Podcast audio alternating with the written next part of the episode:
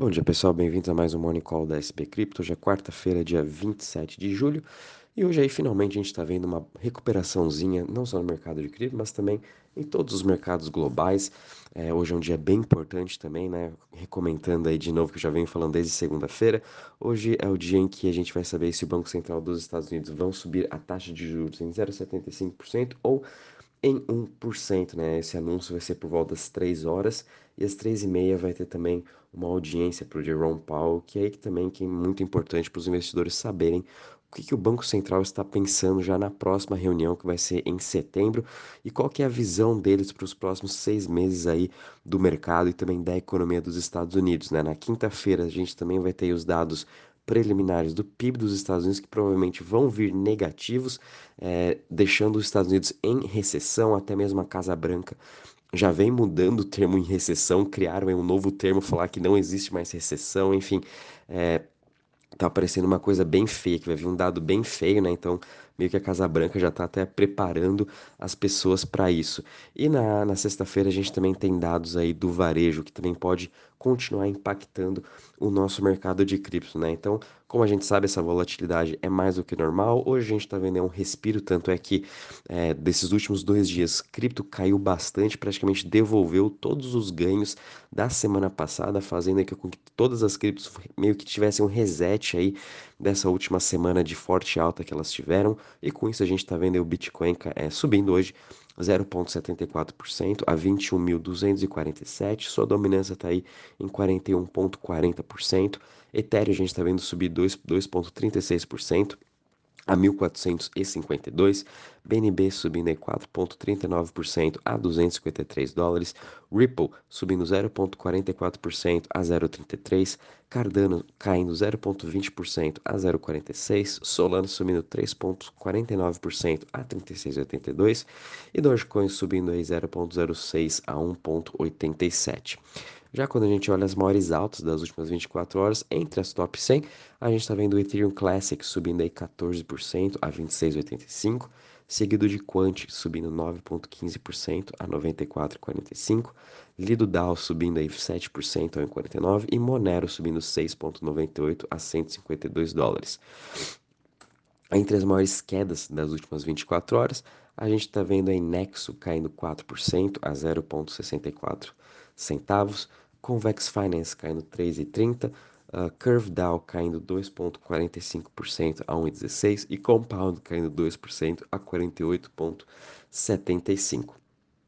Já quando a gente olha em relação aos setores, todos eles também se recuperando hoje. O setor que está mais subindo é o setor de privacy, muito liderado por Monero, subindo aí 4,48% seguido de smart contracts subindo 2,44 e Web3 subindo 1,85.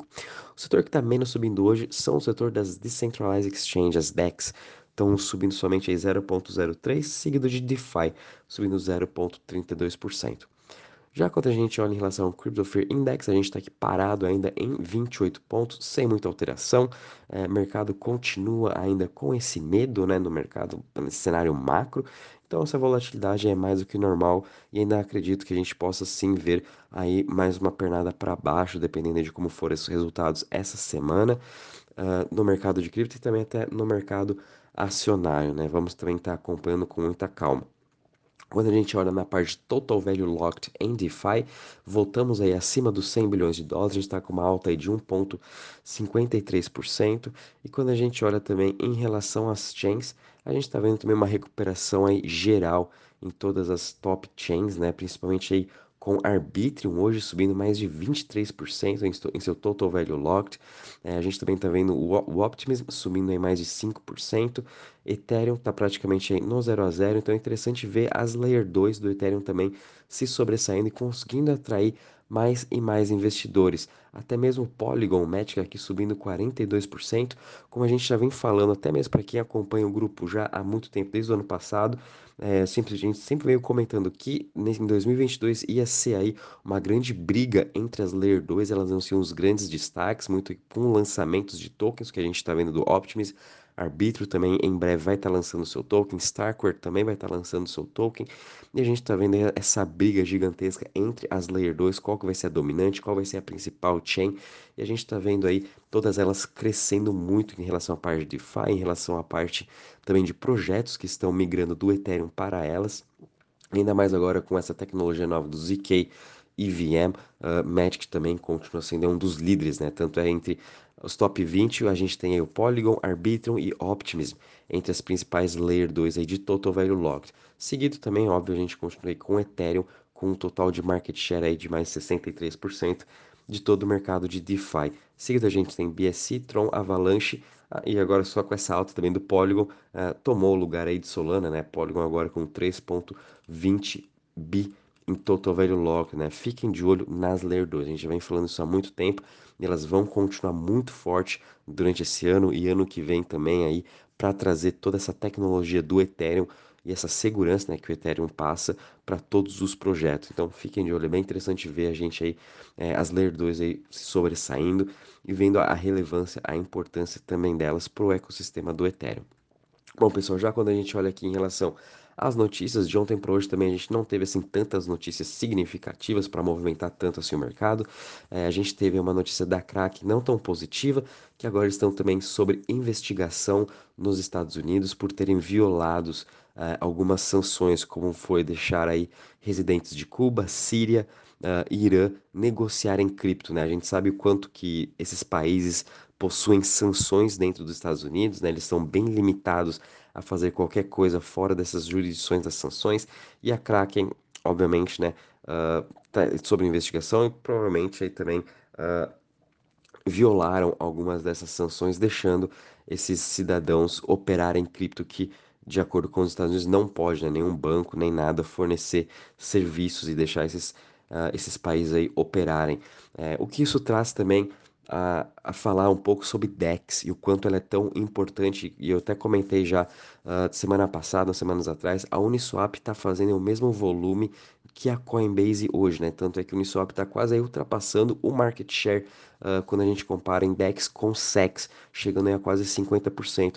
E essa é a importância da gente também saber utilizar uma DEX, fazer negociação, e aí também está o meu apelo, né, aquelas pessoas a tirarem meia hora do seu tempo para também vocês verem o quão fácil é operar uma DEX, você fazer uma transferência para sua MetaMask, você se conecta a Uniswap, a Radium, Trader Joe, Osmosis, enfim, a qualquer DEX que você queira do ecossistema que você queira comprar a cripto, né?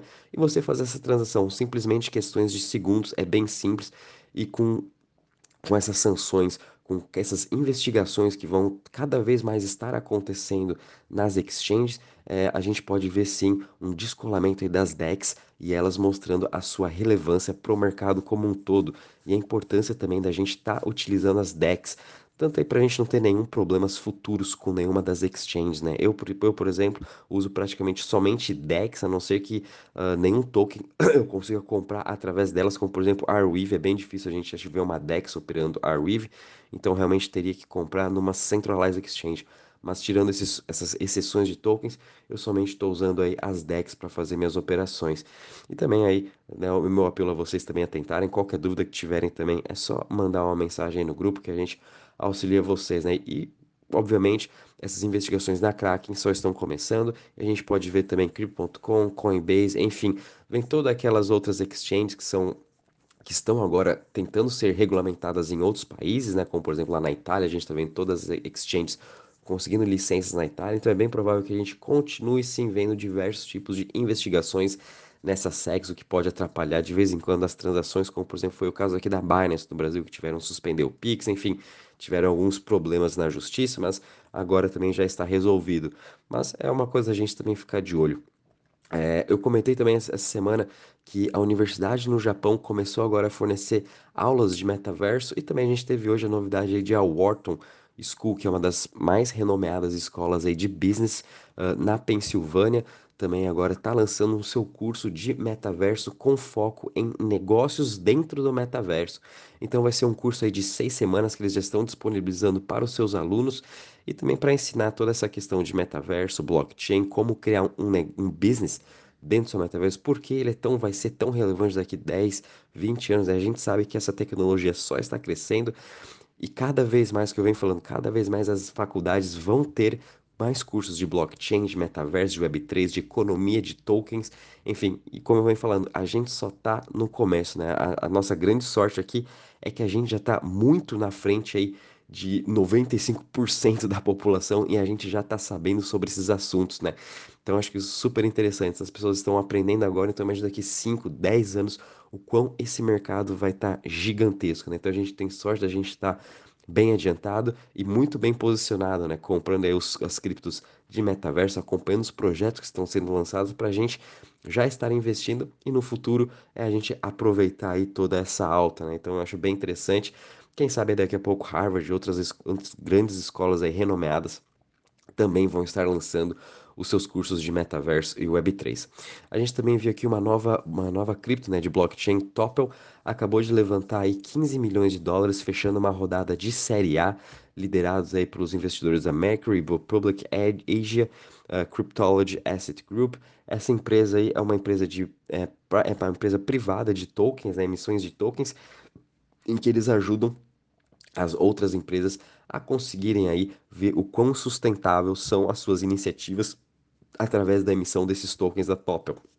O que eu acho bem interessante, trazendo também esse lado um pouco mais sustentável, eh, um pouco mais ESG para as empresas poderem também ter todo esse rastreamento dentro de um blockchain, o que também é uma grande inovação. A gente está vendo também diversos outros projetos já implementando isso, outras empresas também já utilizam seus próprios blockchains privados para eles conseguirem fazer um track de toda a sustentabilidade, de como que eles estão também nessa questão ESG. Então essa questão também vai ser muito importante nos próximos anos.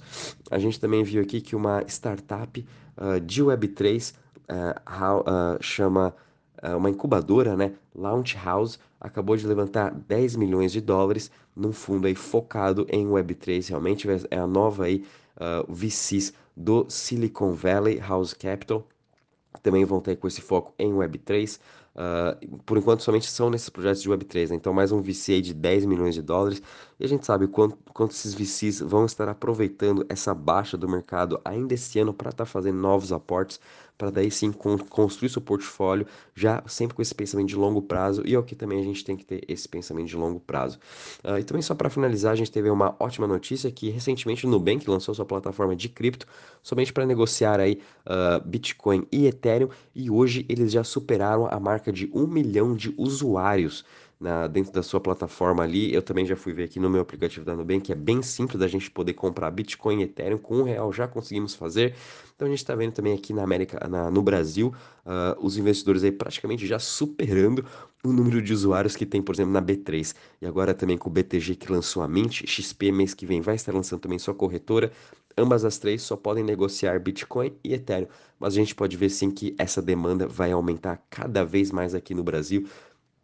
Quem sabe, tenho certeza que até final do ano a gente vai bater aí recorde já da população brasileira operando cripto, que vai ser ótimo também para o nosso ecossistema.